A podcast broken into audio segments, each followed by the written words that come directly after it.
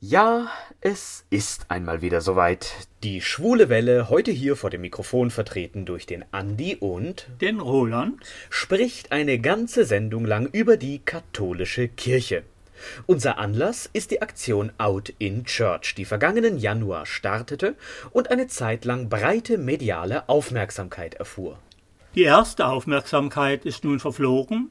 Wir sagen euch heute hier, wie es bisher weitergegangen ist und beleuchten nachher ausführlich die Hintergründe dieser Aktion im Gespräch mit deren Initiator Jens Ehebrecht zum Sande. Jetzt mag man sich vereinzelt fragen, schon wieder eine Sendung über die katholische Kirche und ihr Verhältnis zu queeren Themen? Muss das sein? Da hat sich doch sicher eh nichts getan. Das ist nicht ganz richtig.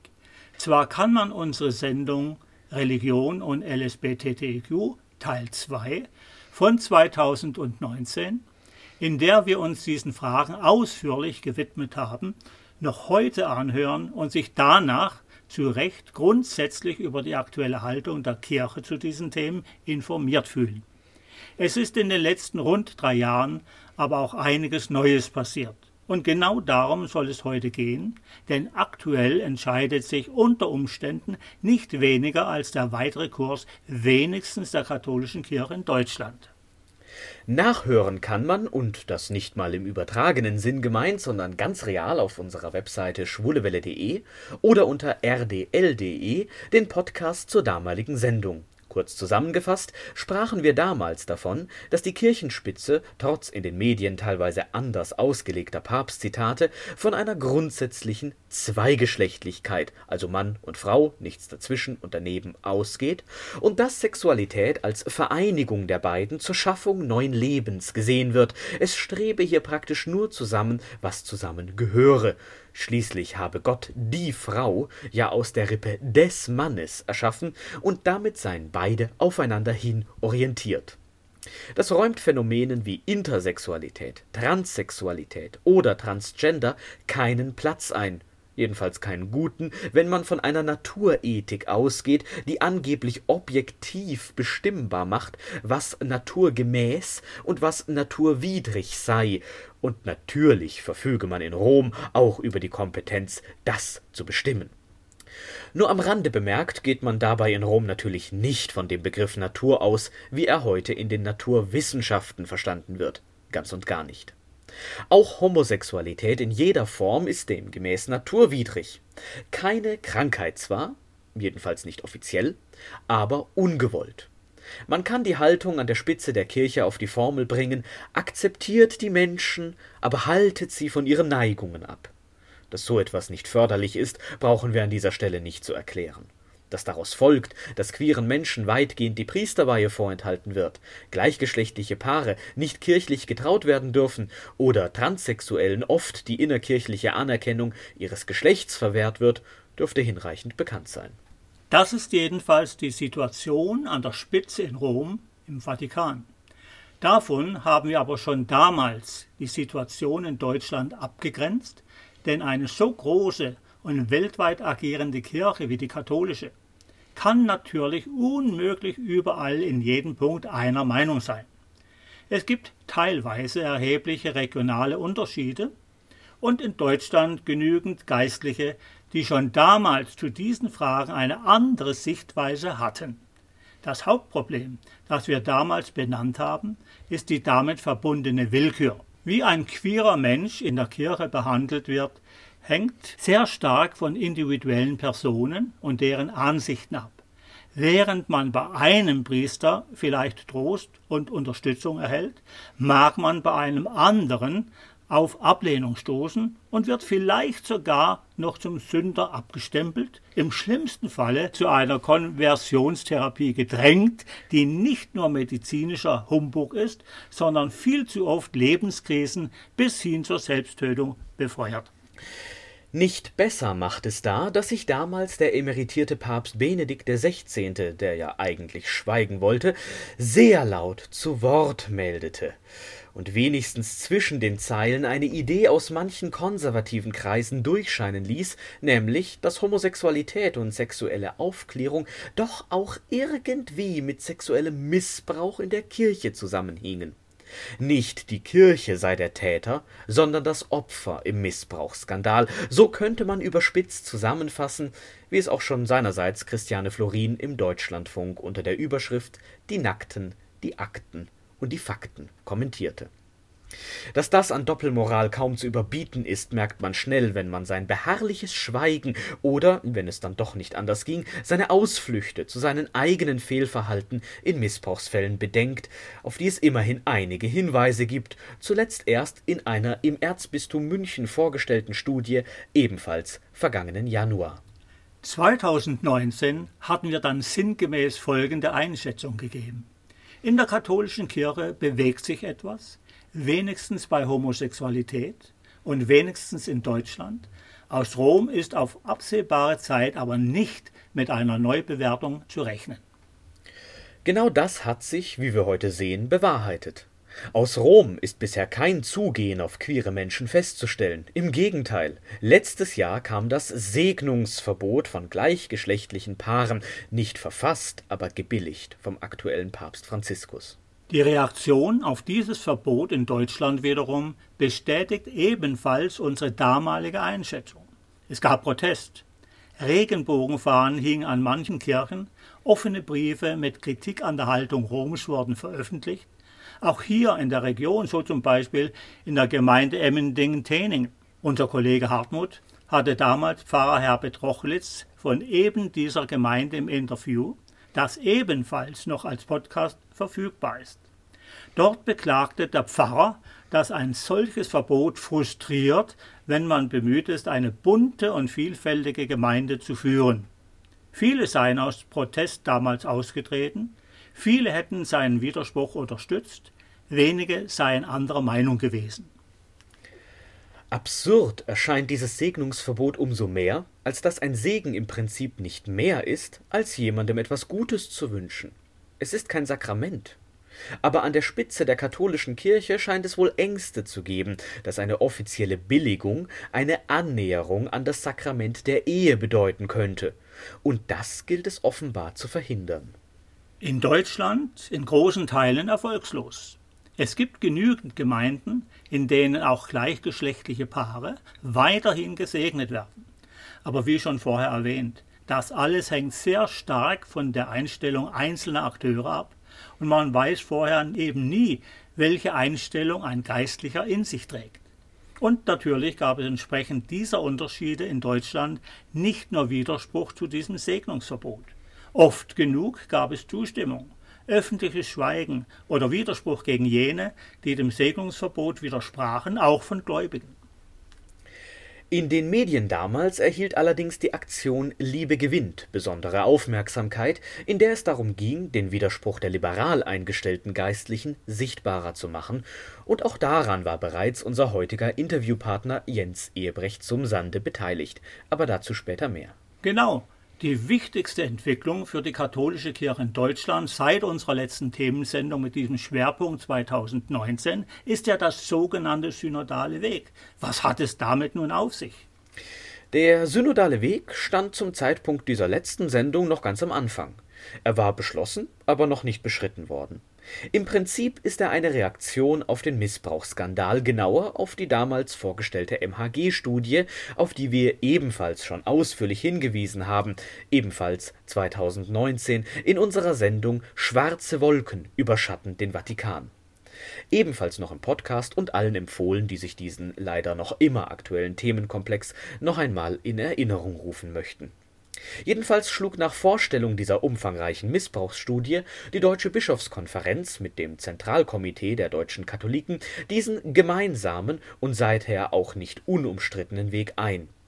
Nach einigem Hin und Her hatte man sich auf vier zentrale Themenschwerpunkte festgelegt, die in vier zuständigen Synodalforen bearbeitet werden auf seiner Webseite synodalerweg.de werden diese vier Themenblöcke und Foren folgendermaßen beschrieben. Synodalforum 1 Macht und Gewaltenteilung in der Kirche gemeinsame Teilnahme und Teilhabe am Sendungsauftrag. Der synodale Weg behandelt zum einen das Thema des klerikalen Machtmissbrauchs. Er soll klären, was getan werden muss, um Machtausübung zu kontrollieren, sowie Verfahren zur Machtverteilung und Partizipation an Entscheidungen zu erreichen. Zum anderen gilt es beizutragen, eine gerechtere und rechtlich verbindliche Ordnung aufzubauen. Synodalforum 2 Priesterliche Existenz heute der synodale Weg fragt, wie wir heute in Deutschland Christinnen und Christen sein wollen und welche Ämter und Lebensformen der Sendung der Kirche in der Welt dienen. Der Zölibat wird als Ausdruck der persönlichen Beziehung zu Jesus Christus hoch geschätzt. Wie weit er zum Zeugnis des Priesters in der Kirche gehören muss, wird diskutiert werden. Synodalforum 3 Frauen in Diensten und Ämtern in der Kirche im synodalen Weg soll die Frage nach der Rolle der Frau in der Kirche erörtert werden. Es geht darum, die Relevanz von Glaube und Kirche wieder in die gesellschaftliche Debatte einzubringen und gleichzeitig Antworten auf binnenkirchliche Fragen zu finden. Das geht nur in einer Gemeinsamkeit von Frauen und Männern in der Kirche. Synodalforum 4 Leben in gelingenden Beziehungen. Liebe Leben in Sexualität und Partnerschaft.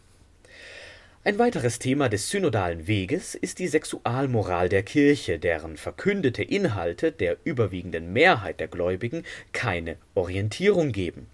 Es ist zu klären, wie entscheidende Erkenntnisse aus Theologie und Humanwissenschaften rezipiert werden und wie die Beachtung der personalen Bedeutung der Sexualität gestärkt werden können.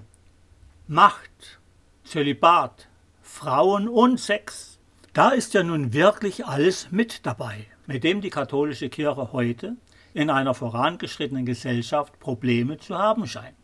Allerdings darf man sich auch fragen, wie weit Beschlüsse, die auf diesem Weg gefasst werden, am Ende auch zu einer Umsetzung gelangen. Denn der synodale Weg ist nicht im Kirchenrecht vorgesehen. Es ist ein deutscher Sonderweg, der mit Blick auf die behandelnden Themen in den Medien zwar oft als Reformprozess bezeichnet wird, über dessen tatsächliche Rolle aber nur die Satzung Auskunft geben kann. Dort heißt es über die Wirksamkeit von getroffenen Beschlüssen nüchtern. Beschlüsse der Synodalversammlung entfalten von sich aus keine Rechtswirkung. Heißt letztlich, die Bischöfe können und sollen die gemeinsam getroffenen Beschlüsse zwar umsetzen, sie müssen es aber nicht.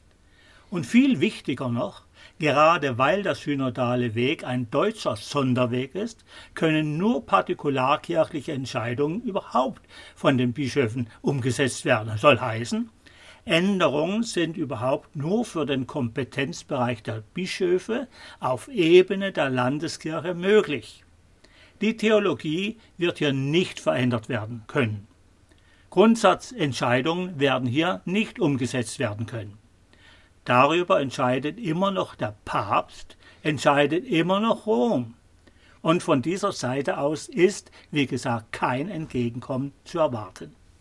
Soll heißen, ein anderer Umgang mit queeren Menschen ist nach Abschluss des synodalen Wegs zwar möglich, aber nur in engen Grenzen, die von Rom vorgegeben werden. Insofern ist dieser synodale Weg auch ein Drahtseilakt zwischen den Gläubigen und Würdenträgern in Deutschland und dem Vatikan. Man darf also gespannt sein, was am Ende des synodalen Wegs voraussichtlich Anfang 2023 stehen wird, was sich ändert und was nicht. In diesem Kontext, also nicht der Reform, sondern vielmehr des Dialogs über viele zentrale Fragen der Kirche, steht nun auf jeden Fall auch die Aktion Out in Church. Untertitel Für eine Kirche ohne Angst, die Ende Januar diesen Jahres gestartet wurde und im Wesentlichen aus einem Coming-out von 125 aktuellen, ehemaligen oder potenziellen Menschen im Kirchendienst besteht, begleitet von einer medienwirksamen Kampagne und von einem zentralen Manifest sowie sieben Forderungen an die Kirche, die da lauten. Erstens. Wir wollen als LGBTIQ-Personen in der Kirche ohne Angst offen leben und arbeiten können. Zweitens, LGBTIQ-Personen müssen einen diskriminierungsfreien Zugang zu allen Handlungs- und Berufsfeldern in der Kirche erhalten. Drittens. Das kirchliche Arbeitsrecht muss geändert werden. Ein offenes Leben entsprechend der eigenen sexuellen Orientierung und der geschlechtlichen Identität, auch in einer Partnerschaft bzw. Zivilehe, darf niemals als Loyalitätsverstoß oder Kündigungsgrund gewertet werden. Viertens diffamierende und nicht zeitgemäße Aussagen der kirchlichen Lehre zu Geschlechtlichkeit und Sexualität müssen auf der Grundlage theologischer und humanwissenschaftlicher Erkenntnisse revidiert werden. Dies ist besonders in Anbetracht weltweiter kirchlicher Verantwortung für die Menschenrechte von LGBTIQ-Personen von höchster Relevanz. Fünftens. Die Kirche darf LGBTIQ-Personen bzw. Paaren den Segen Gottes sowie den Zugang zu den Sakramenten nicht vorenthalten. Sechstens. Eine Kirche, die sich auf Jesus und seine Botschaft beruft, muss jeder Form von Diskriminierung entschieden entgegentreten und eine Kultur der Diversität fördern. Siebtens. Im Umgang mit LGBTIQ-Personen hat die Kirche im Laufe ihrer Geschichte viel Leid verursacht. Wir erwarten, dass die Bischöfe hierfür im Namen der Kirche Verantwortung übernehmen, die institutionelle Schuldgeschichte aufarbeiten und sich für die von uns geforderten Veränderungen einsetzen. Nachzulesen im Detail auf der Webseite unter outenchurch.de. Eine Aktion, die gezielt auf den Verlauf des synodalen Wegs mit einwirken möchte. Nicht umsonst wurde sie kurz vor der dritten Synodalversammlung vom 3. bis 5. Februar diesen Jahres öffentlich gestartet. Jens Ehebrecht zum Sande beschreibt sich auf seinem Twitter-Account selbst als neugierig, humorvoll, engagiert, gelassen, queer, Christ, katholisch, Religionspädagoge, Supervisor der Deutschen Gesellschaft für Supervision, Autor und noch vieles mehr. Und zu diesem vielen mehr gehört offenbar auch seine Tätigkeit aktuell beim Erzbistum Hamburg als Leiter des Grundlagenreferats Kirche in Beziehung. Herzlich willkommen heute hier bei der Schwulen Welle. Ja, hallo, herzlichen Dank für die Einladung. Gerne doch. Was sind denn, wenn Sie uns das zuerst verraten möchten, die Aufgaben eines Leiters des Grundlagenreferats Kirche in Beziehung? Oh, das ist ganz schön kompliziert äh, zu erklären, aber ich versuche es mal. Also wir sind hier ein Team äh, mit acht Leuten, was ich leite. Und wir sind so mit ganz vielen verschiedenen Themen ähm, unterwegs, die so mit kirchlichen Leben zu tun haben und sind vor allem mit Menschen in Gemeinden unterwegs und in Kontakt. Das sind manchmal ehrenamtlich Engagierte, manchmal hauptamtlich Engagierte und gestalten mit denen einzelne Projekte oder machen Seminarangebote, Fortbildung, Beratung, also so eine ganze Palette von ja, Angeboten im, im Kontakt mit Kirchengemeinden. Und so die Kernfrage ist, äh, vor allem, wie können wir uns als Kirche weiterentwickeln, wie werden wir zukunftsfähig oder bleiben wir zukunftsfähig und ähm, wie, ja, wie müssen wir uns verändern, vielleicht auch an manchen Stellen, um am Puls der Zeit zu sein.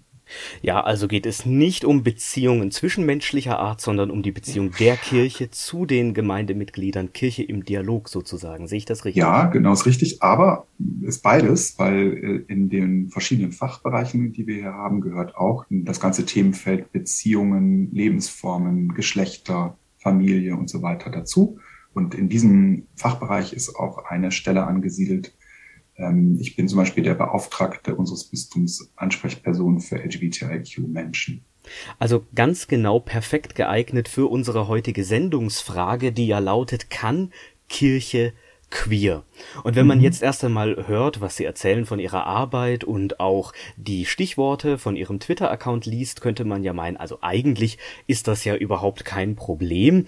Sie sind, wenn ich das so auf den Punkt bringen darf, ja queer, katholisch und im Kirchendienst, sollte sich also gut vereinbaren lassen. Aber wenn man dann genauer schaut, ist es äh, doch nicht ganz so einfach. Wie sind denn da Ihre Erfahrungen als schwuler Mann im Kirchendienst? Also mein Schwulsein oder mein Queersein ist kein Problem und mein Katholischsein ist für mich auch kein Problem. Aber wenn man ein Und zwischen die beiden Wörter packt, queer und katholisch, dann tun sich ganz viele Probleme oft auf. Und ähm, das hat natürlich mit der äh, einfach vorhandenen Queerfeindlichkeit in der katholischen Kirche zu tun. Und das ist so ein bisschen mein Lebensthema, glaube ich.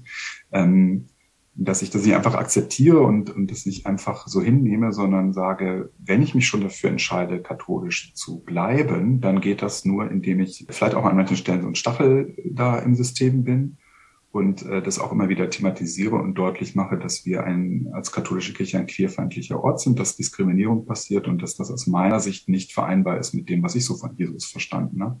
Und ich darum dafür engagiere, dass sich das ändert.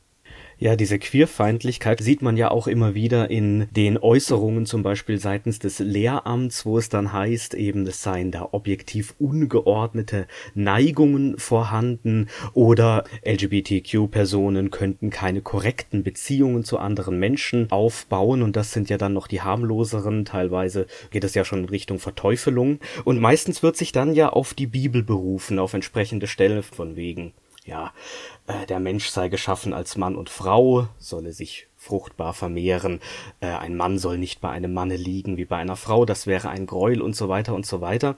Und da stellt sich mir dann die Frage, wer hat denn hier eigentlich ein Problem mit LGBTQ plus Personen? Also ist es Gott oder ist es das Lehramt? Sind es die Interpreten der Texte? Sind es die Verfasser der biblischen Texte? Wo liegt hier eigentlich das Problem Ihrer Meinung nach? Da würde ich ganz klar sagen, das Problem liegt auf Seiten des Lehramtes oder auf, auf Seiten der Personen, die dieser lehramtlichen Aussage folgen, weil ähm, das ist natürlich jetzt ein echt komplexes Thema, aber um es mal ein bisschen zu verkürzen, die Bibel kann man nicht dafür benutzen, damit seine eigene Homophobie oder Transphobie zu begründen, denn es gibt in der Bibel keine einzige Stelle, wo über Homosexualität, ich bleibe mal jetzt bei dem Thema Homosexualität, in unserem heutigen Verständnis gesprochen wird. Und das ist ganz schlicht einfach deshalb, weil dieses Phänomen in der Zeit, in der die Bibel entstanden ist und äh, bei den biblischen AutorInnen gar nicht äh, bekannt ist. So, also die, es gibt überhaupt nur fünf Stellen ungefähr in der Bibel, die dann immer mal gerne herangezogen werden. Und wenn man sich die Stellen genauer anguckt im Alten und Neuen Testament, dann ist das nicht das, was wir unter einer homosexuellen Partnerschaft oder sowas verstehen, sondern das sind Beispiele von äh, entweder sexueller Gewalt, in der Regel immer Männer an Männern verüben, oder es geht um Ausbeutung. Also es sind oft ähm, Kombinationen von Machtstrukturen, die für sexuelle Dienstleistungen gleichgeschlechtlicher Art ausgenutzt werden, aber eine gleichgeschlechtliche Partnerschaft, das, was wir heute unter Homosexualität verstehen oder äh, Homosexualität auch als eine Identitätsfrage zu verstehen, das ist gar nicht Thema in der Bibel, weil das ein Phänomen ist, was äh, ja aber auch in unserer Kultur erst Ende des 18. Jahrhunderts überhaupt so in den Blick kommt. Und von daher ist das ganz oft eine Fehlinterpretation und ein Missverständnis, auch auf Seiten des Lehramtes, obwohl da ja Personen sitzen, die auch theologisch genug gebildet sind, um das wissen zu können. Da kommen wir auch gleich sozusagen in das nächste Dilemma. Also wenn ich jetzt nur in der theologischen Forschung bin, in der Bibelwissenschaft, aber auch in den anderen Disziplinen, haben wir in den letzten gerade in den letzten 30 Jahren unterschiedliche theologische Forschung, wo man sagen kann, damit könnte die Kirche auch ihre lehramtliche Position gut weiterentwickeln und ihre Homophobie und Transphobie hinter sich lassen. Aber wir haben einfach eine, eine riesen Gap, eine riesen Spaltung zwischen Theologie als Wissenschaft und dem, was dann das Lehramt der katholischen Kirche, also Papst, Kardinäle und so weiter, äh, verkünden. Und dann kommt noch dazu, dass wir ja einen noch größeren ähm, Gap spüren zwischen den Erkenntnissen von Humanwissenschaft und wie dann Lehramt das rezipiert. Also wenn immer noch nicht im Vatikan angekommen ist, dass es mehr gibt als äh, Mann und Frau, dass wir dieses binäre Konstrukt einfach hinterfragen müssen äh, und immer noch Texte verfasst werden, wo einfach die Existenz von Transpersonen äh, so abgesprochen wird, dann, dann zeigt das einfach, da ist eine, eine Ansammlung von Unwissen, von äh, Ressentiments, immer etwas vorsichtig zu sagen. Und das ist eine große Tragik eigentlich, weil sich damit die Kirche auch völlig abkoppelt von einem Diskurs in der Gesellschaft und in der Wissenschaft. Es steht und fällt mit der Interpretation, man kann ja auch viel reinlesen, aber an der Stelle, wenn ich mich recht entsinne, Jesus selbst hat ja sich nie zu diesem Thema in irgendeiner Form geäußert. Man, muss so, man kann sogar sagen, dass Jesus generell auch sehr kritisch zum Beispiel über sowas wie Ehe spricht. Also in, wenn man sich da auf Jesus beruft, kann man da gar nicht so diese heilige Familie, die gerne in der katholischen Kirche als das Leitbild erhoben wird. Da ist Jesus auch jemand, der da eher kritisch drauf guckt Also äh, so einfach ist es eben nicht. Äh, es ist nicht nur so schwarz-weiß. Ja, wie meistens in der Realität. Nun gibt es die Position des Lehramtes noch. Trotzdem muss ja auch nicht das, was das Lehramt sagt, auch das sein, was dann vor Ort in den Gemeinden geschieht. Und wenn ich mich daran erinnere, letztes Jahr, als dann wieder das Segnungsverbot äh, ausgesprochen erneuert wurde, dass gleichgeschlechtliche Paare nicht gesegnet werden dürfen vom Vatikan aus. Da gab es doch auch erheblichen Widerstand in Deutschland. Also genau. was ist Ihrer Meinung nach die aktuelle Situation hier in Deutschland für queere Menschen in der Kirche oder im Kirchendienst? Ich würde sagen, mit der Aktion, die Sie schon genannt haben, Liebe gewinnt, und jetzt mit Out in Church von diesem Jahr hat sich da enorm nochmal was verändert. Und das konnte man ganz gut sehen im letzten Jahr an der Aktion Liebe gewinnt. Da gab es im Mai, äh, im März war das äh, dieses Verbot aus Rom. Das hat relativ schnell eine große Empörung ausgelöst. Übrigens nicht nur an der Basis, bei der sogenannten Basis, sondern auch bei kirchenleitenden Personen. Dann hat sich das so ein paar Wochen, sag ich mal, so aufgeschaukelt. Dann haben zwei Kollegen von mir angefangen, bei SeelsorgerInnen Unterschriften zu sammeln, wo, wo Priester und andere SeelsorgerInnen erklärt haben, wir segnen weiter, so im Prinzip. Und dann haben wir uns mit ein paar Leuten noch mehr vernetzt und gesagt, wir müssen dazu jetzt auch eine Aktion machen, wo wir das einfach nicht nur bekunden, sondern auch praktisch tun. Und haben dann zum 10. Mai unter dem Hashtag Liebe gewinnt zu Segnungsgottesdiensten eingeladen. Und was mich da oder uns als Team da sehr überrascht hat, da haben sich jetzt nicht nur die die, Großstädte, von denen man das vielleicht erwartet hätte, als erstes gemeldet, äh, Gemeinden, die da mitmachen wollten, sondern am Ende waren wir 110 Gemeinden und die kamen aus einem überwiegend fast eher kleinstädtischen oder dörflichen Kontext. Also quer durch die Republik ist jetzt vielleicht ein bisschen zu viel gesagt, aber auch aus Gegenden, die so als sehr katholisch beschrieben werden. Und da konnte man einfach an der Beteiligung, wir waren dann ja mit den Leuten ein bisschen auch im Kontakt, so im E-Mail-Austausch und so merken, das sind stinknormale Gemeinden, in denen dieses Thema längst angekommen ist. Und die haben oft gesagt, äh, wir haben hier in unserer Gemeinde doch schwule und lesbische Paare oder Person XY. Äh, die gehören ganz selbstverständlich zu uns. Und diese Gottesdienste, die Segnungsgottesdienste sind ja nicht mehrheitlich jetzt von queeren Menschen initiiert worden, sondern von heterosexuellen Cis-Menschen, die sagen, das entspricht nicht unserem Bild von Kirche, wenn unsere queeren Mitgeschwister, sag ich jetzt mal, äh, da so ausgegrenzt werden und immer noch wieder mit den gleichen Stereotypen belegt werden. Also das war für mich seit, seit vielen Jahren wirklich so ein, eine ganz deutliche, hörbar, deutlicher, als ich das vorher erlebt habe, dass sich hier überwiegend hetero-Menschen für die Anliegen queerer Menschen solidarisieren und stark machen. Und das merken wir auch jetzt im Nachgang von Out Church bei den Solidarisierungen, dass das wirklich aus der Breite der Kirchenbasis uns entgegenkommt. Also könnte man auch formulieren, an der Basis ist man teilweise schon weiter als an der Spitze in Rom. Ja, also ich gucke jetzt natürlich aus einem deutschen Kontext. Als Weltkirche haben wir da sehr unterschiedliche Situationen, aber für Deutschland kann man das, glaube ich, schon sagen. Das merkt man auch. Das ist jetzt nicht nur eine rein subjektive Wahrnehmung von mir oder anderen, sondern wir sind ja gerade deutschlandweit in einem Reformprojekt mit dem Titel Synodaler Weg, ist ein bisschen kirchensprechmäßig so, aber äh, da geht es um die großen Reformthemen der katholischen Kirche und ein Themenstrang ist eben auch die ganze Frage von äh, Sexualität und Partnerschaft. Und es gab jetzt im Februar eine große Versammlung, also wo auch Beschlüsse vorgelegt und abgestimmt wurden. Und ich sage jetzt mal drei Texte, die jetzt für unser Thema interessant sind. Ein Textentwurf zur Neubewertung von Homosexualität in diesem Fall erstmal nur. Ein zweiter Text zur Einführung von Segensfeiern und ein dritter Text, ähm, wo es um die Änderung des kirchlichen Arbeitsrechts geht, unter anderem mit dem Punkt, dass queere Menschen nicht mehr arbeitsrechtlich verfolgt werden oder Konsequenzen zu befürchten haben. Und alle drei Handlungstexte haben in der ersten Lesung eine Zustimmung bekommen von Ende 80 bis um die 90 Prozent. Und da in dieser Versammlung sitzen ja auch sämtliche Bischöfe.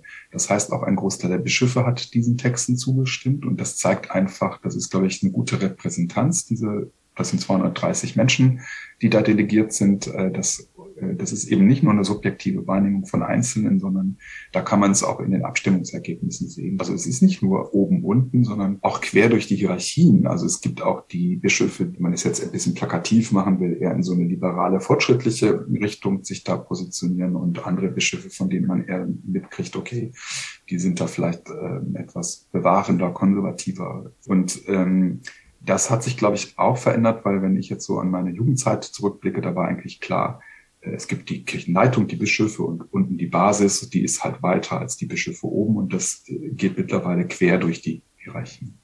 Jedenfalls ist das die Situation in Deutschland. Aber Sie haben gerade ein sehr interessantes Stichwort genannt, nämlich das Arbeitsrecht. In dem sind ja auch mhm. die sogenannten Loyalitätsobliegenheiten mit verankert. Wenn Sie vielleicht kurz ausführen könnten, was darunter zu verstehen ist und was das konkret für queere Menschen im Kirchendienst bedeutet.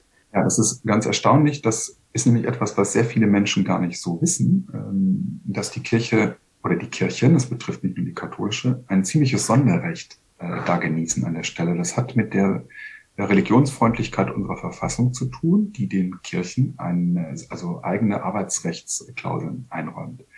Und in der katholischen Kirche ist es so geregelt, dass alle Mitarbeitenden in der Kirche eine sogenannte Grundordnung unterschreiben müssen, in der solche Sachen geregelt sind. Und die Grundordnung enthält diese sogenannten Loyalitätsklauseln. Und die sehen vor, dass alle MitarbeiterInnen der katholischen Kirche auch in ihrer persönlichen Lebensführung, so heißt das dann da, den Grundsätzen und Moralvorstellungen der katholischen Kirche entsprechen muss. Und an dem Thema queere Menschen kann man das dann aufzeigen. Da ist dann festgeschrieben, dass es zum Beispiel ein Bruch dieser Loyalität ist, wenn Personen, die bei der Kirche arbeiten, gleichgeschlechtlich heiraten. Das ist so ein Beispiel, wo das oft dran festzumachen ist. Und das ist vor ein paar Jahren schon mal etwas äh, novelliert worden und man hat äh, so bestimmte Berufsgruppen da rausgenommen. Also es gibt jetzt schon mal so eine Unterscheidung. Nicht, es gilt nicht jetzt in dieser Strenge für alle gleich, sondern vor allem für die Berufe, die sogenannten verkündigungsnahen Berufe, also Priester oder so wie ich, pastoraler Geme äh, Referent, Gemeindereferent.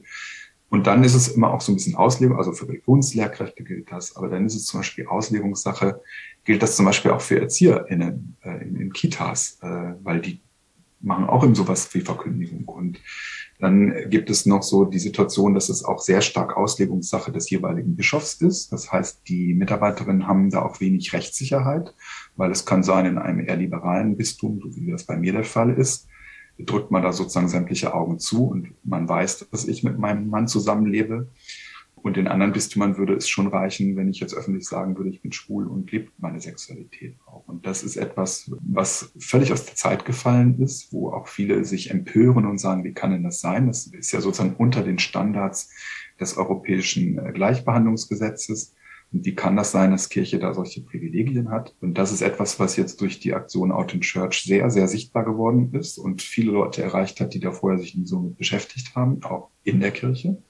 Und da ist jetzt ein solcher Druck da, dass auch die Bischöfe sagen, also ein Teil der Bischöfe sagen, wir sind jetzt bereit, diese, dieses Arbeitsrecht zu verändern, damit eben nicht mehr diese Kündigungen passieren. Aber ob das so passieren wird, das, das werden wir dann sehen. Das ist noch lange nicht der Fall. Ja, dass es gerade Auslegungssache ist, macht das natürlich auch etwas willkürlich und wie Sie genau. es gerade gesagt haben, besteht dann eine große Unsicherheit. Mich erinnert das ein kleines bisschen, ähm, vielleicht ist der Vergleich auch übertrieben, aber mich erinnert das ein bisschen an die Zeit, als in Deutschland Homosexualität, männliche Homosexualität noch strafbar war. Da hat man mhm. sich ja auch sehr leicht erpressbar gemacht. Kann es sein, dass diese Situation in der Kirche in ähnlicher Form noch fortlebt? Genau, das ist genau der Punkt. Äh, Sie haben das ganz genau gesagt. An der Stelle werden Menschen erpressbar und ich kann das an meiner Person deutlich machen. Ich bin jetzt 25 Jahre im kirchlichen Dienst und mindestens 20 Jahre, würde ich mal sagen, mehr oder weniger out, auch in kirchlichen Kontexten. Nicht immer so ganz offensiv, wie ich das vielleicht in den letzten zehn Jahre war, aber ich glaube, wer da ein bisschen aufmerksam war, hat es immer an mir sehen können. Und ähm, ich habe gerade in den ersten Jahren sehr viel so erlebt, dass Menschen mich denunziert haben, mich angezeigt haben beim Bischof oder bei meinem Vorgesetzten, die dann zu unangenehmen Gesprächen zu sich einladen. Und dann wird genau dieses Wissen in bestimmten Situationen benutzt. Ich sollte mal gegen meinen Willen versetzt werden auf eine Stelle, die ich absolut nicht haben wollte. Und wir haben dann mit dem Personalverantwortlichen da wochenlang uns Argumente geliefert und als eigentlich alles ausgetauscht war und ich immer noch gesagt habe, ich gehe aber nicht auf diese Stelle, da kam dann sozusagen diese Keule, ja, aber Moment mal, Sie mit Ihrer Lebensform sollten mal lieber das tun, was wir von Ihnen verlangen, weil sonst könnten wir auch ganz andere Seiten aufziehen. Solche Beispiele gibt es mannigfach und Menschen lassen sich dann zu irgendeinem Doppelleben erpressen, in Anführungsstrichen, weil sie sozusagen immer abhängig sind von der Gunst der Vorgesetzten. Also gerade eine Situation, die nicht auftreten sollte, nämlich eine Kirche der Angst. Richtig, und das ist auch das, was, was wir so sagen, gerade die von uns, die in der Seelsorge stehen. Ne? Da zeigt, äh, daran wird nochmal diese ganz Absurdität auch deutlich. Also wir begleiten Menschen durch Lebenskrisen, durch Lebensphasen.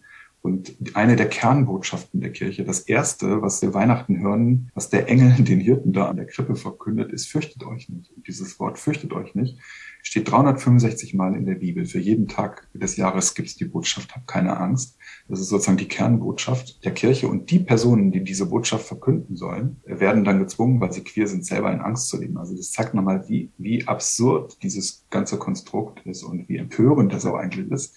Ähm, wo auch immer, Gott sei Dank jetzt immer weniger Menschen oder immer mehr Menschen sagen, das, das kann nicht richtig sein und das möchten wir nicht mittragen, dieses System. Also ein drastischer Missstand und dementsprechend auch die Aktion Out in Church, die genau das verändern möchte. Und Sie haben ja da auf Ihrer Webseite auch einfach nachzulesen, outinchurch.de, äh, zentrale Forderungen, ein ganzes Manifest sogar zusammengestellt, ein Forderungskatalog. Können Sie vielleicht für unsere Hörerinnen und Hörer nochmal die zentralsten Punkte zusammenfassen? Ja, der Kerngedanke ist eigentlich, wir möchten, dass alle alle LGBTIQ-Personen in der Kirche angstfrei leben, arbeiten und glauben können. Das heißt, es braucht eine, eine Auseinandersetzung mit dieser Queerness. Es braucht ein Wissen darum, eine Sprachfähigkeit und eine Akzeptanz. Und dann ist natürlich eine der stärksten Forderungen, dass wir sagen, das Arbeitsrecht muss an dieser Stelle geändert werden. Und dann kommen noch so Punkte, wir fordern, dass es mindestens mal Segnungen gibt, wenn es schon nicht die Gleichstellung bei der Ehe katholisch gibt. Und das darf man ja auch an dieser Stelle nicht verschweigen. Es gibt ja ganz viele Erfahrungen auch von KollegInnen oder ehemaligen KollegInnen, muss man sagen, die aufgrund dieser Loyalitätsklauseln in den letzten Jahren und Jahrzehnten ihren Job verloren haben, gekündigt wurden, also wo auch ganze berufliche Existenzen vernichtet wurden. Und da erwarten wir, dass diese Schuldgeschichte der Kirche auch aufgearbeitet wird, in dem Sinne nicht einfach nur eine Entschuldigung zu sprechen, sondern auch zu gucken, kann man da nochmal mit den Personen in Kontakt treten? Gibt es möglicherweise Dinge, wo man finanziell etwas gut machen kann oder Menschen vielleicht sogar, ich weiß nicht, ob das realistisch ist, aber sagen, ich würde gerne in meinen ehemaligen Job zurückkehren. Also zumindest müssen Verantwortliche in der Kirche sich auch dieser Schuldgeschichte stellen.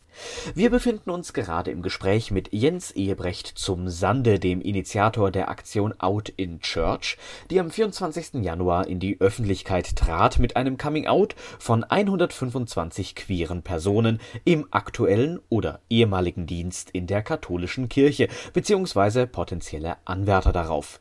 Begleitet wurde das alles von einer Webseite mit Manifest und Forderungskatalog, begleitet auch von einer Dokumentation im ARD und zahlreichen Medienberichten. Der Termin abgestimmt auf die nächste anstehende Synodalversammlung Anfang Februar. Stichwort Synodaler Weg, ein Diskussionsforum zwischen Deutscher Bischofskonferenz und dem Zentralkomitee Deutscher Katholiken. Das alles schreit natürlich nach einer langen Vorbereitungszeit.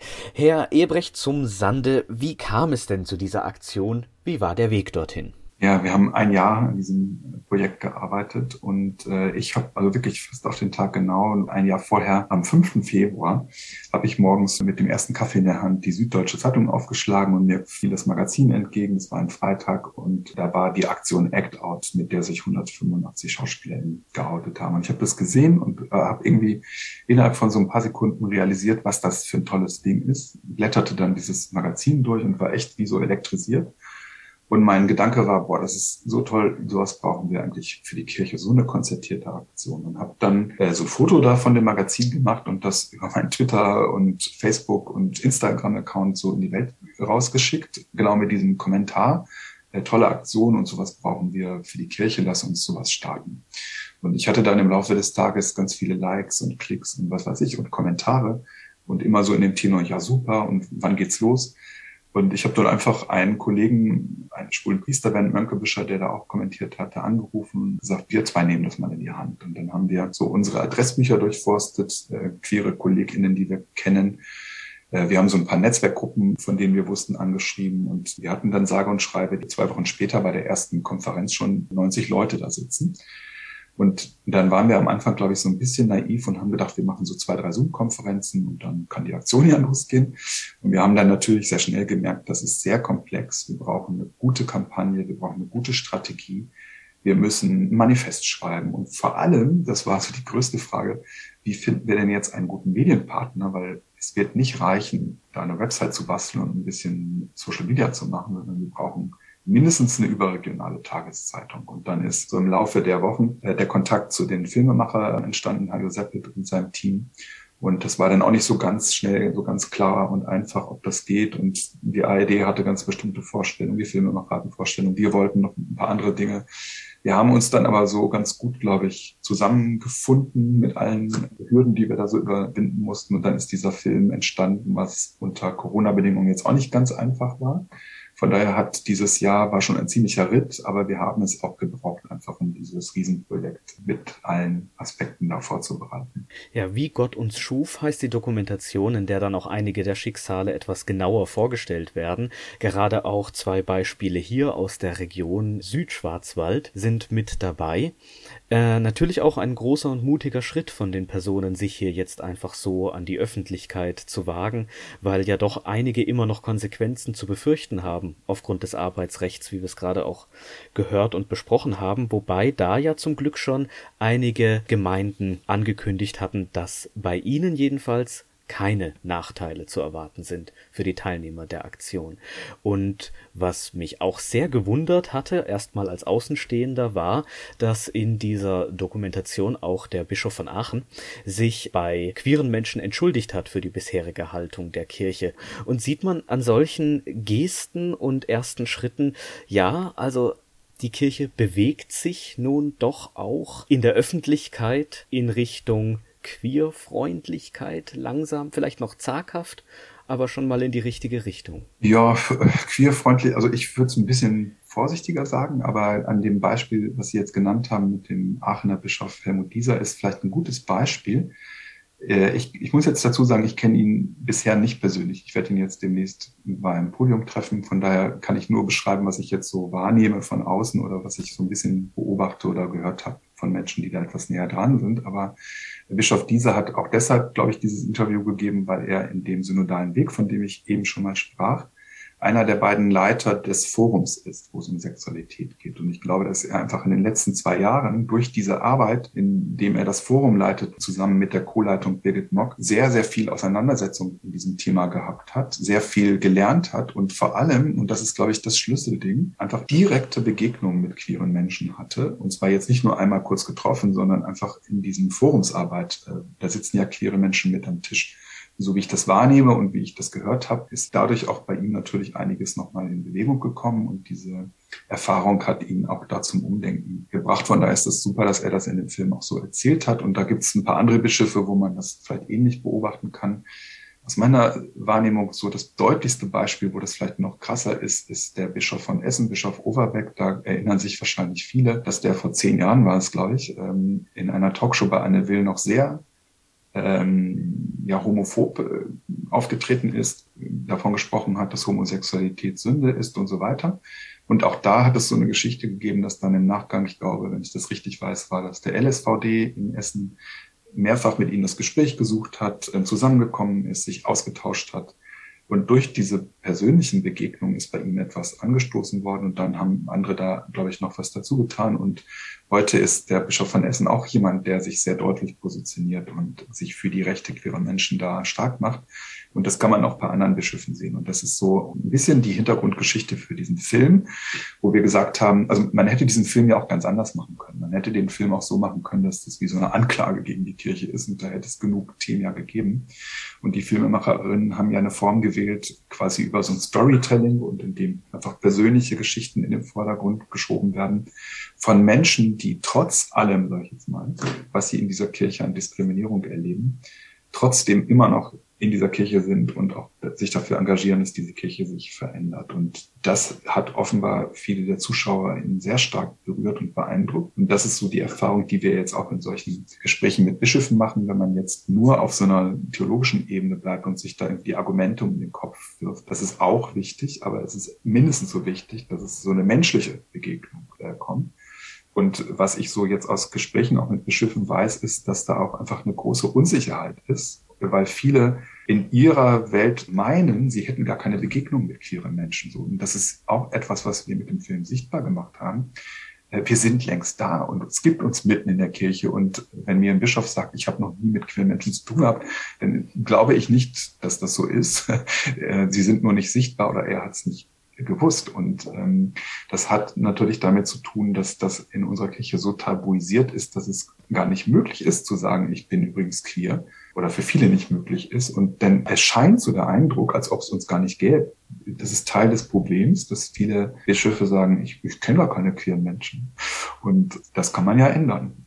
Ja, der Fluch der Unsichtbarkeit, eigentlich ein Teufelskreis. Gerade das System sorgt ja dafür, dass queere Menschen nicht sichtbar sind, weil sie Konsequenzen zu befürchten haben.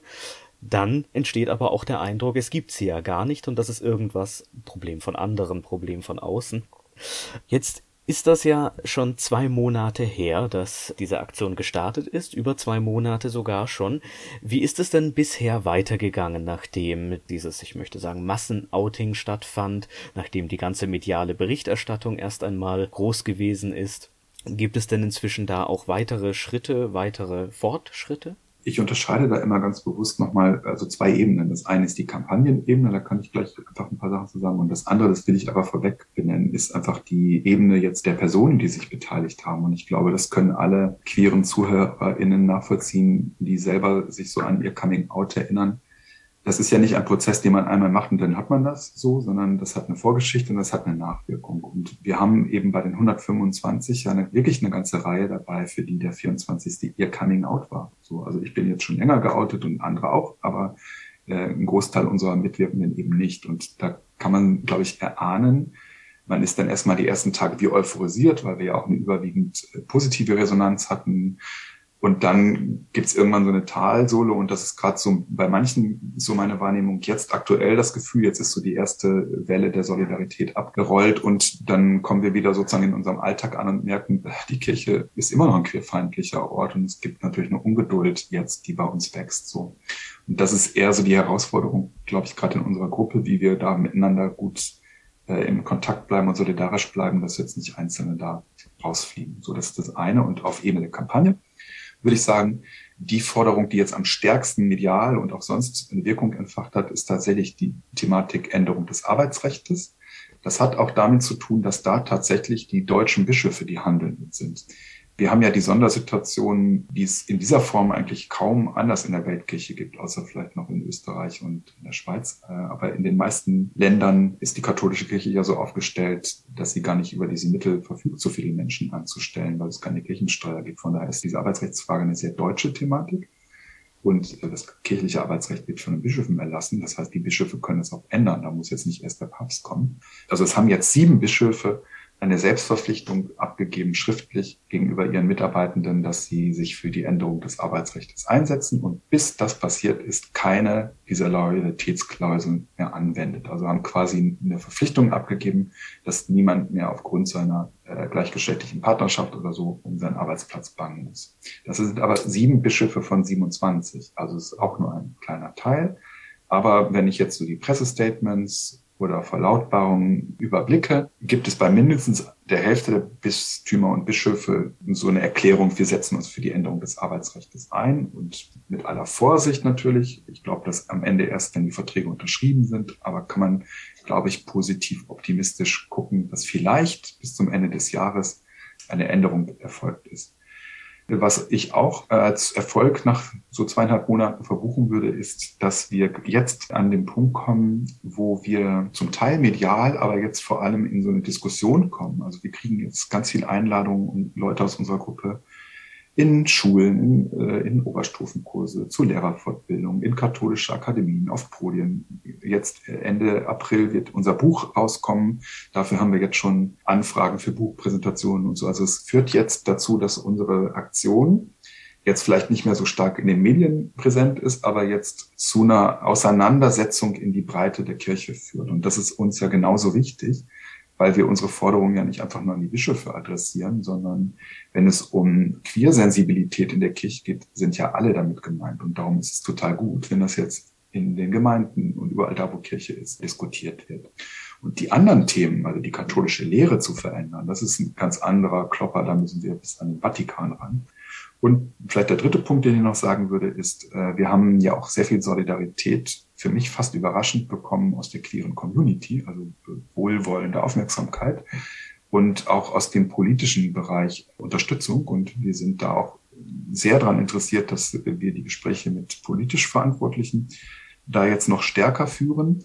Und wir werden im Mai ein Gespräch zum Beispiel haben im Familienministerium, aber weil es ja auch um arbeitsrechtliche Fragen geht, überlegen wir auch, wie wir vielleicht mit ähm, Justizministerium oder mit Verantwortlichen aus diesem Politikfeld nochmal ins Gespräch kommen können.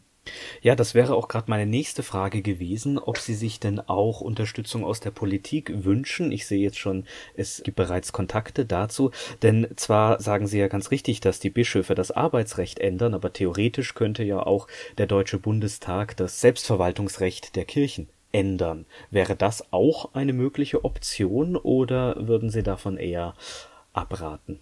Das wäre ja sicherlich auch ein Aspekt, nur ich glaube, der ist nicht ganz so leicht und nicht so realistisch, weil das würde ja eine Verfassungsänderung bedeuten und die ist ja nun nicht so einfach herbeizuführen. Und ich glaube, dass, wenn ich das richtig beobachte, zumindest höre ich, dass auch einzelne Bischöfe formulieren das, zum Beispiel äh, mein Chef, äh, unser Bischof hier in Hamburg, hat das äh, jetzt in einer Versammlung vom Synodalen Weg so gesagt.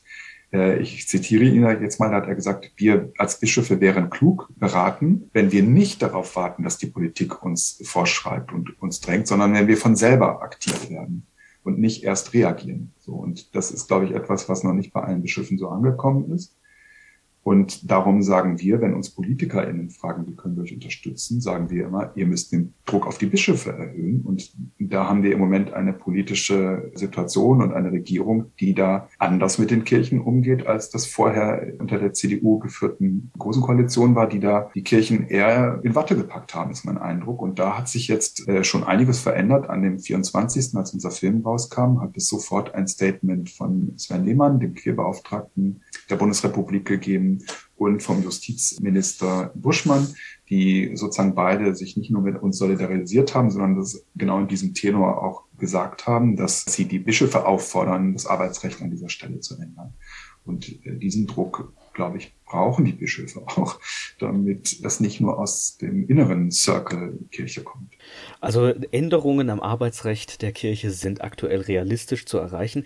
Wie Sie aber auch schon gesagt haben, die Theologie im Vatikan zu ändern, ist eine ganz andere Hausnummer und äh, trügt da mein Eindruck, wenn ich das so sehe, dass es auch einfach darum geht, die Kirche zusammenzuhalten. Es ist eine riesige Kirche, es hat große und einflussreiche konservative Kreise dass vielleicht einfach die Kalkulation und Kosten-Nutzen-Rechnung aufgemacht wird. Also wenn wir aufhören, unsere konservativen Kreise in diesem Punkt zu bedienen, dann verlieren wir deutlich mehr und riskieren deutlich mehr, als wenn wir jetzt entsprechend auf einen queerfreundlicheren Kurs umschwenken würden. Ich höre solche Überlegungen auch aus Kirchenkreisen und weise dann immer darauf hin, dass das ja sehr, sehr zynisch ist. Ne? Ich glaube, man muss es einfach nochmal klipp und klar sagen. Wir reden hier nicht über irgendwie so ein paar Wohlfühlthemen, sondern in den Themen, die wir da ansprechen, geht es um Menschenrechtsfragen. Und ähm, wenn wir sagen, wir machen hier deutlich, dass hier Menschen diskriminiert werden, dann kann die Lösung nicht sein, wir machen jetzt mal ein paar Sachen und dann sind die Leute am Ende ein bisschen weniger diskriminiert, sondern die Lösung muss ja sein, wir müssen die Diskriminierung abschaffen diese weltkirchliche Situation heißt dann im Klartext eben auch, dass es ja viele Länder und Regionen gibt. Und da brauchen wir jetzt gar nicht irgendwie dauernd auf Afrika zeigen, was auch natürlich so ist. Aber wenn ich nur in Europa, in unser Nachbarland Polen gucke, da spielt die katholische Kirche oder die katholische Bischofskonferenz vor allem eine sehr unrühmliche Rolle und ist auf eine sehr enge Weise mit dieser rechtspopulistischen Peace-Regierung verbunden. Und dass es in Polen LGBTIQ-freie Zonen gibt, ist auch eine Mitschuld der katholischen Bischöfe festzustellen, die einfach ihre Homophobie da ausleben. Und da erwarte ich auch von den deutschen Bischöfen, dass sie ihren Amtsbrüdern in Polen deutlich sagen, dass das auch mit der katholischen Lehre übrigens nicht vereinbar ist und gegen Menschenrechte verstößt. Und äh, wir sagen auch in Gesprächen mit Bischöfen, es geht hier auch um Fragen von Leben und Tod. Also ganz viele Mitwirkende bei uns erzählen, dass sie suizidale Phasen hatten oder darüber nachgedacht haben. Und das kenne ich aus anderen katholischen Ländern noch viel deutlicher. Oder das ist ja auch eine Realität, dass LGBTIQ-Personen äh, in anderen Ländern auch körperliche Gewalt erleben. Und das wird sehr oft religiös begründet. Also gerade, das hören wir aus afrikanischen Ländern, das hören wir auch aus Polen Und da sagen wir, da hat die Kirchenleitung, die Bischöfe, der Papst eine Verantwortung, äh, für die Menschenrechte queerer Menschen einzustehen und wenigstens mal für die Standards zu sorgen, dass Menschen keine physische und psychische Gewalt erleben müssen. Äh, wir kriegen das übrigens auch von queeren Menschen aus anderen Ländern gesagt. Also wir haben relativ viele Mails und sowas bekommen, wo die sagen, toll, dass ihr das in Deutschland macht. Wir bewundern euch, das wäre in unserem Land gar nicht denkbar und weist bitte auf unsere schwierige Situation hin, wenn ihr über Out in Church erzählt. Dementsprechend, ja, in der Tat auch ein sehr zynisches Argument, wenn man da sagt, naja, aber das betrifft ja nur ganz wenige. Und bei uns genau. sowieso niemanden, dann sind wir wieder bei dem Punkt der Nicht-Sichtbarkeit und äh, der falschen Einschätzungen, die dadurch entstehen. Dementsprechend gibt es auch Möglichkeiten, wie Sie vorhin gesagt haben, von außen auf die Kirche einzuwirken, sich an die Bischöfe zu wenden, von Seiten der Politik Druck aufzubauen, wenigstens für die Situation in Deutschland und was jetzt das Arbeitsrecht angeht. Es gibt ja auch eine begleitende Petition auf Change.org. Sind da auch alle eingeladen zu unterschreiben, egal ob katholisch oder nicht? Ja, genau. Wir kriegen manchmal die Frage, ja, kann ich das unterschreiben, wenn ich nicht katholisch bin? Kann ich das unterschreiben, wenn ich nicht bin? Ja, natürlich. Die Forderung ist natürlich aus der Perspektive queerer Menschen geschrieben, aber wenn ich meine Stimme da gebe bei Change.org, heißt das, ich unterstütze die queeren Menschen, die dafür ihre Rechte einstehen. Also die 119.000 äh, haben das schon getan und wir freuen uns über noch ganz viel mehr Stimmen in dieser Petition. Den Link werden wir auf jeden Fall auf unserer Facebook-Seite posten. Wer da gerne unterstützen mag, ist herzlich eingeladen. Jetzt wird auch noch ein Buch erscheinen. Wie wird man das denn finden? Ja, das erscheint im Herder Verlag, also kann in jedem Buchhandel erworben werden. Wenn ihr auf unserer Website guckt, outinchurch.de, da haben wir schon so einen kleinen Teaser zum Buch hin, da kann man das über den Verlag bestellen. Aber das heißt auch genau wie unsere Kampagne Out in Church. Und dann findet man das, glaube ich, in allen gängigen Online-Shops auch. Abschließend ein kleiner Ausblick in die Zukunft. Wie wird Ihrer Meinung nach die Kirche diesbezüglich in zehn Jahren aussehen? Wird sie sich in Richtung Queerfreundlichkeit bewegt haben? Oder werden doch eher konservative Kreise wieder die Oberhand gewinnen? Oder wird es uns vielleicht gesamtgesellschaftlich gar nicht mehr interessieren, weil bis dahin so viele Mitglieder verloren gegangen sind, dass die Kirche langsam aus der Gesellschaft herauswandert? Äh, letzteres ist tatsächlich eine Sorge, die ich habe, weil ähm, ich, ich kann das nicht sagen, was in zehn Jahren sein wird. Ich kann nicht mal das für die nächsten zwei Jahre überblicken. Ich weiß nur, dass wir in Deutschland an einem sehr neuralgischen Punkt sind. Ich habe jetzt schon ein paar Mal schon von diesem synodalen Weg gesprochen, aber das ist einfach im Moment das Reform Projekt, was in anderthalb Jahren abgeschlossen sein wird. Und wenn dann nicht wirklich in den großen Themen Geschlechtergerechtigkeit, die Situation der Frauen, die Frage, wie gehen wir in der Kirche mit Macht um, wie positionieren wir uns zu einer offenen Gesellschaft, wie positionieren wir uns in Fragen sexueller und geschlechtlicher Vielfalt und, und, und. Wenn wir in diesen Punkten nicht wirklich deutlichen Sprung nach vorne machen und an manchen Stellen auch einen Bruch riskieren zu dem, was wir bisher gesagt haben, dann weiß ich einfach, dass sehr viele KatholikInnen formorientiert sind, sagen, dann ist hier für mich Feierabend.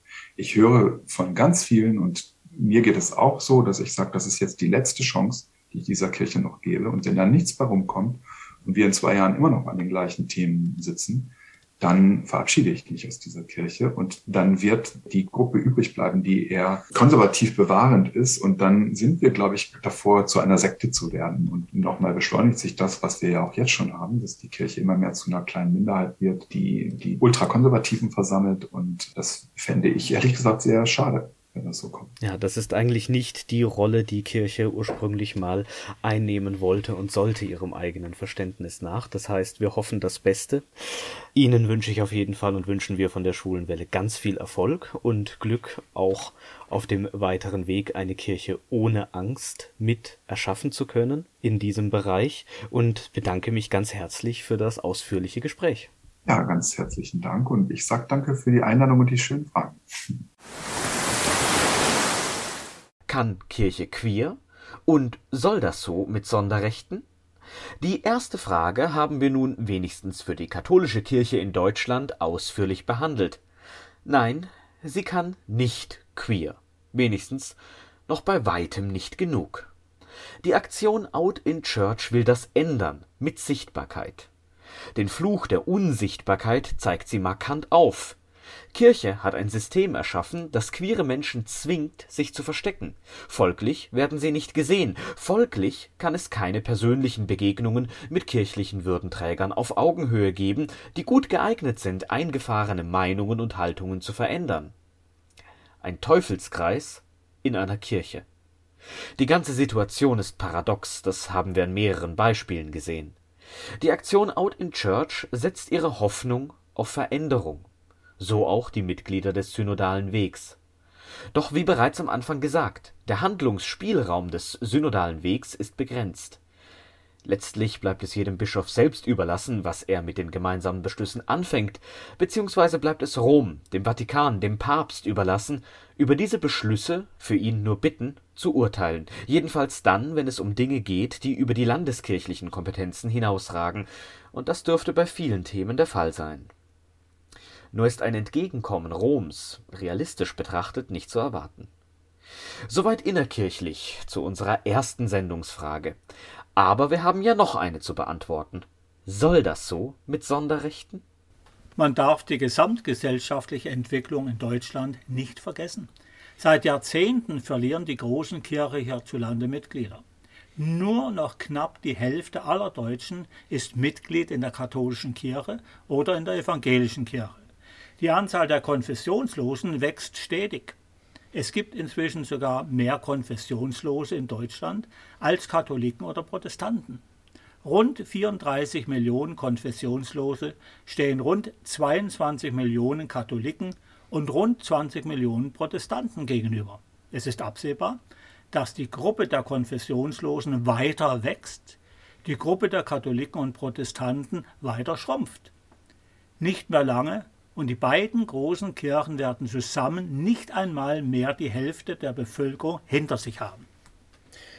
Der Missbrauchsskandal hat diesen Prozess deutlich beschleunigt. Und man merkt, es sind nicht nur jene, die nichts mehr mit Gott oder Kirche an sich anfangen können. Je länger sich die Aufarbeitung hinschleppt, je länger keine fundamentalen Änderungen vorgenommen werden, je länger noch immer geschwiegen wird, Umso mehr verliert in diesem Fall die katholische Kirche auch das Vertrauen derjenigen, die ihr bis jetzt treu zur Seite stehen.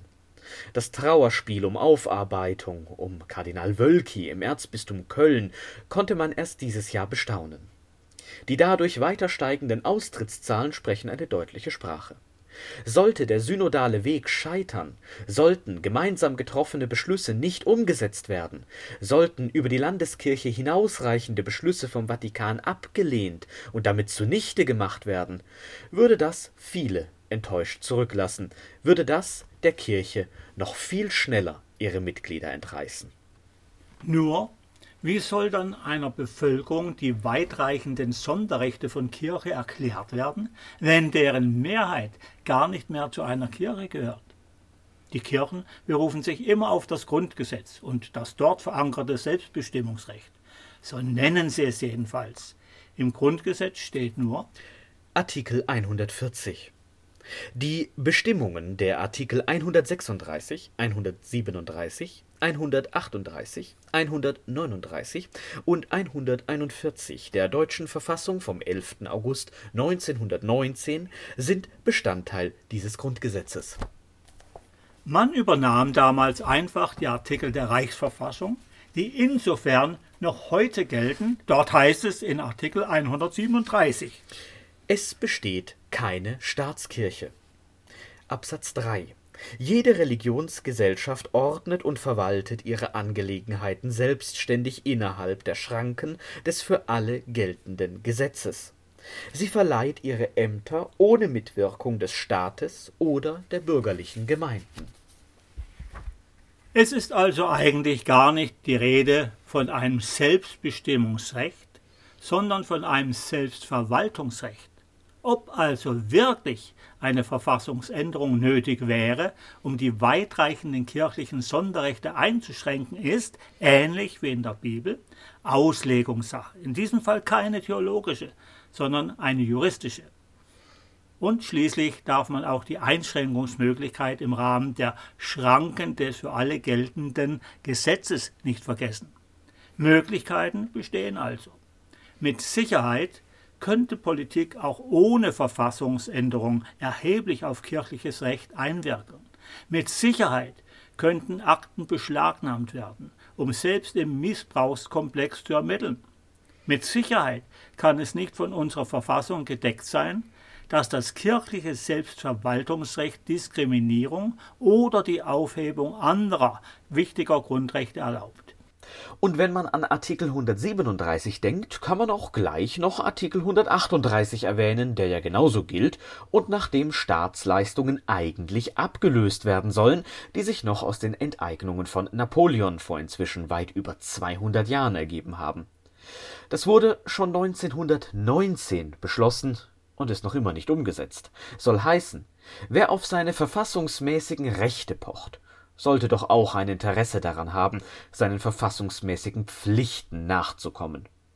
Wobei wir es hier natürlich in erster Linie auch mit einem Unwillen von Politik zu tun haben, diesem verfassungsmäßigen Auftrag nachzukommen. Erst in den letzten Jahren sind entsprechende Vorstöße gescheitert.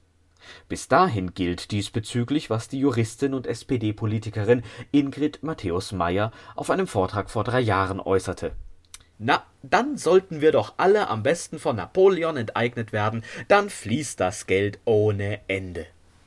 Das aber nur am Rande. Es bleibt die Feststellung, je weniger Mitglieder, umso weniger verständlich und umso weniger haltbar werden die weitreichenden kirchlichen Sonderrechte. Es sollte damit eigentlich im Interesse der Kirche selbst sein, den Anschluss an die Bevölkerung nicht zu verlieren, nicht noch mehr Mitglieder zu verlieren, nicht am Rande der Gesellschaft zu landen oder wie es Herbert Rochlitz aus der Gemeinde Emmendingen-Teningen formulierte. Kirche hat nur Zukunft, wenn sie nah an den Menschen ist. Die Frage ist, ob sie es schafft, über ihren eigenen Schatten zu springen, ob sie überhaupt reformierbar ist, ob Rom dem synodalen Weg in Deutschland überhaupt eine Chance gibt.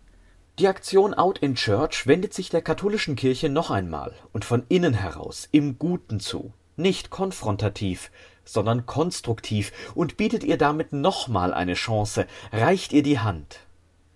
Wenn diese Ziele aber wirklich gelingen sollen, wenn die katholische Kirche sich bewegen soll, dann bedarf es auch Druck von außen. Wer sich solidarisch mit der Aktion Out in Church zeigen möchte, kann es, eben zum Beispiel über die Petitionsseite change.org, wo eine entsprechende Petition der Aktion vorliegt, die von allen, egal ob queer oder nicht, katholisch oder nicht, unterschrieben werden kann. Außerdem braucht es politischen Druck Politik und Staat haben noch lange nicht alle ihre zur Verfügung stehenden Mittel eingesetzt, um auf das kirchliche Arbeitsrecht positiv im Sinne einer Einhaltung von bestimmten Standards hinzuwirken. Bloße Appelle reichen offenbar nicht aus. Dasselbe gilt wohl für den Missbrauchskomplex und für andere Themen. Die neue Bundesregierung hat nun also ausreichend Gelegenheit, sich auch dieser Themen anzunehmen Früher oder später wird sie es sowieso müssen, schon alleine im Hinblick auf die erwähnte wachsende Zahl der Konfessionslosen, die sich inzwischen auch vermehrt organisieren und eine Interessenvertretung fordern. So entstand zum Beispiel der erst kürzlich gegründete Zentralrat der Konfessionsfreien Natürlich stehen nicht alle Konfessionslosen hinter solchen Organisationen, wünschen sich natürlich auch nicht alle so eine Interessenvertretung. Es gibt ja ganz unterschiedliche Interessen in dieser diversen und großen Gruppe, aber es finden sich dann doch genug zusammen, und sie tun es doch zu Recht. Werden sie doch voraussichtlich noch in diesem Jahrzehnt, wenigstens zahlenmäßig, die konfessionelle Mehrheit in Deutschland stellen. Soll das also so mit Sonderrechten? Die Antwort auf diese Frage können wir hier heute nicht geben, denn eine Antwort darauf wird gesamtgesellschaftlich gefunden werden müssen. Und damit verabschieden wir uns heute und wünschen euch ein schönes Wochenende und wir freuen uns, dass ihr reingehört habt.